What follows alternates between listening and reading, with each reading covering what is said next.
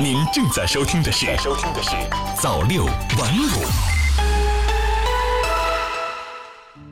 各位好，欢迎收听早六晚五。今天是七月二号，星期二。首先，我们一起来看晚间的时政消息：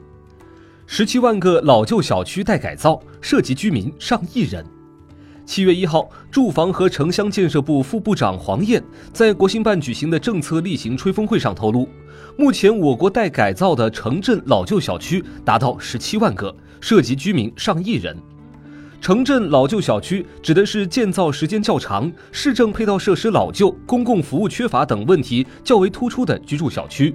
多存在管网破旧老化现象突出，养老、抚幼、物业等配套设施缺失。道路损坏、秩序混乱、私搭乱建等问题明显。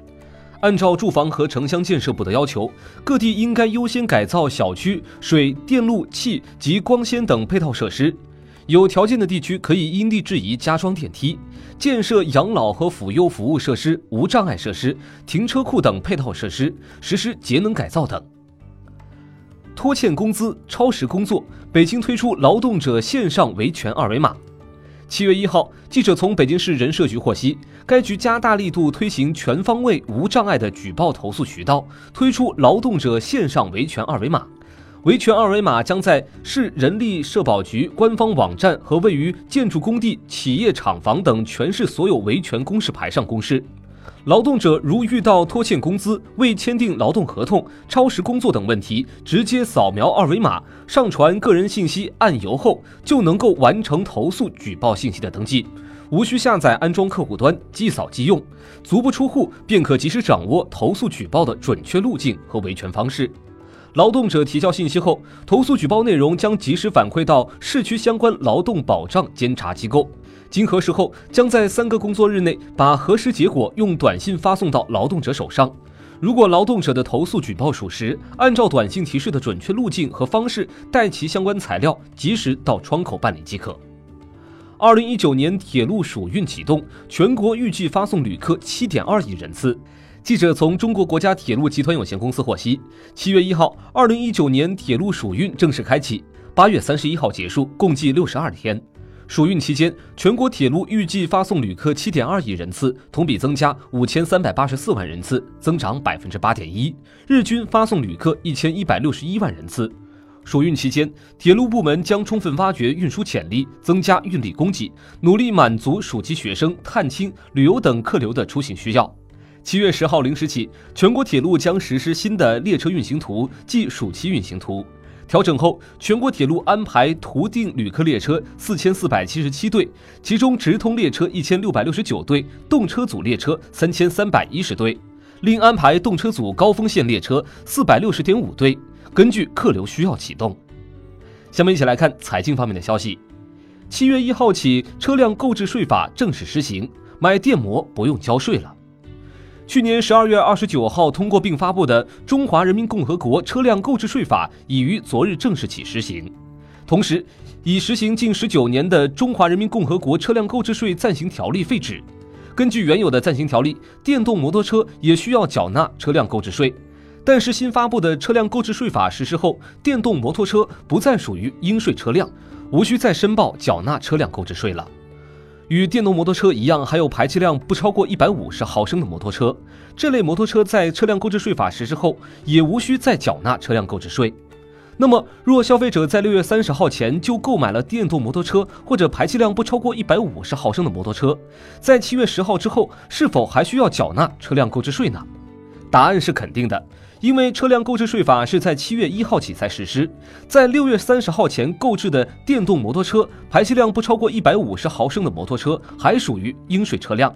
其纳税义务已经发生。因此，即便在七月一号之后，仍需申报车辆购置税。婴幼儿益生菌产品真相调查，业内称百分之九十的产品无效。您家孩子多大？要不要看看这款益生菌？近期，消费者崔先生在母婴店购物时，不时有导购推销益生菌产品。他发现多数并没有标明适用人群，且多为固体饮料，这让他对其功效及其能否给婴儿使用产生了疑虑。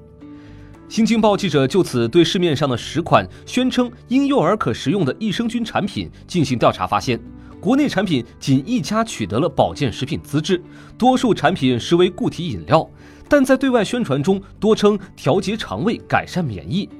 除妈咪爱活性益生菌固体饮料、英吉利益生菌粉外，其他产品均未明确标注货架期内活菌数量。此外，部分产品添加了二氧化硅、牛初乳粉、木瓜酵素等不适宜婴幼儿使用的成分。美国食品技术协会高级会员、科学松鼠会成员云无心认为，目前国内外均没有建立益生菌有效性和安全性的监管标准。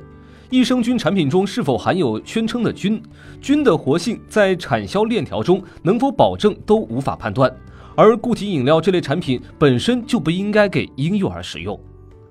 下面我们一起来看科技方面的消息：中国完成全球首例 5G 骨科手术。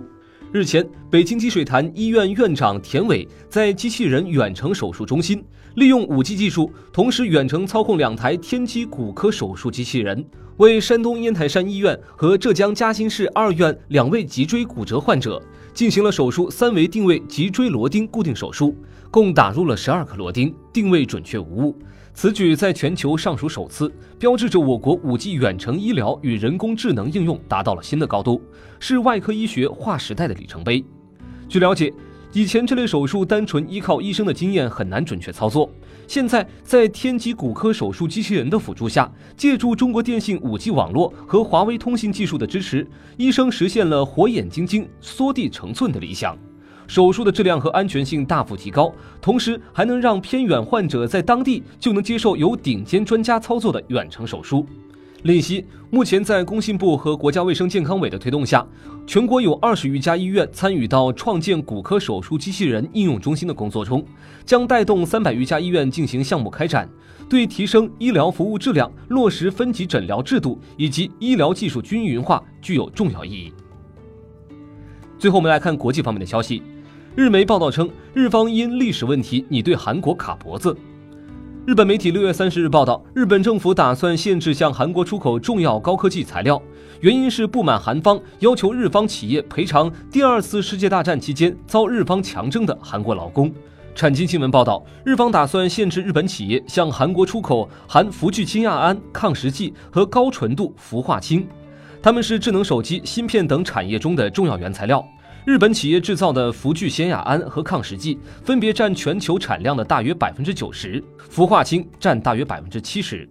一旦对韩国实行出口限制，将冲击三星电子、LG 电子等韩国主要电子产品企业。报道说，就上述三种原料，日方打算从七月四号开始，要求企业每次向韩方出口前，必须向政府申请许可，审批过程需要大约九十天。同时，日本将不再把韩国列为白色国家，意味着取消韩方进口日本产品所获优待。白色国家是指日方从国家安全方面认定的友好国家，现有超过二十个国家，包括美国和英国。世界气象组织，二零一五年到二零一九年是史上最热五年。世界气象组织近日发表声明称，鉴于当前全球温室气体浓度仍在不断上升，导致气温升高和海洋酸化。二零一五年至二零一九年很有可能成为有气温记录以来的最热五年。这份最新声明说，自有记录以来，刚刚过去的四年是最热的四年，且这种全球变暖的趋势在二零一九年继续保持，目前没有减弱迹象。二零一九年前五个月的气温已经是有记录以来同期气温的第三高。今年五月，南极海冰面积也是有记录以来的最小值，而北极海冰面积是有记录以来的第二小值。世界气象组织秘书长彼得里·塔拉斯表示，在历史上，上一次出现如此高浓度的二氧化碳已经是三百万年至五百万年前的事。当时的气温比现在高出二摄氏度到三摄氏度，海平面比现在高出十米到二十米。塔拉斯表示，人们已经越来越多地听到了“气候紧张”这个词，这已经不只是一个气候问题。以上就是本期的早六晚五，感谢您的收听，我是孟畅，我们下期再见。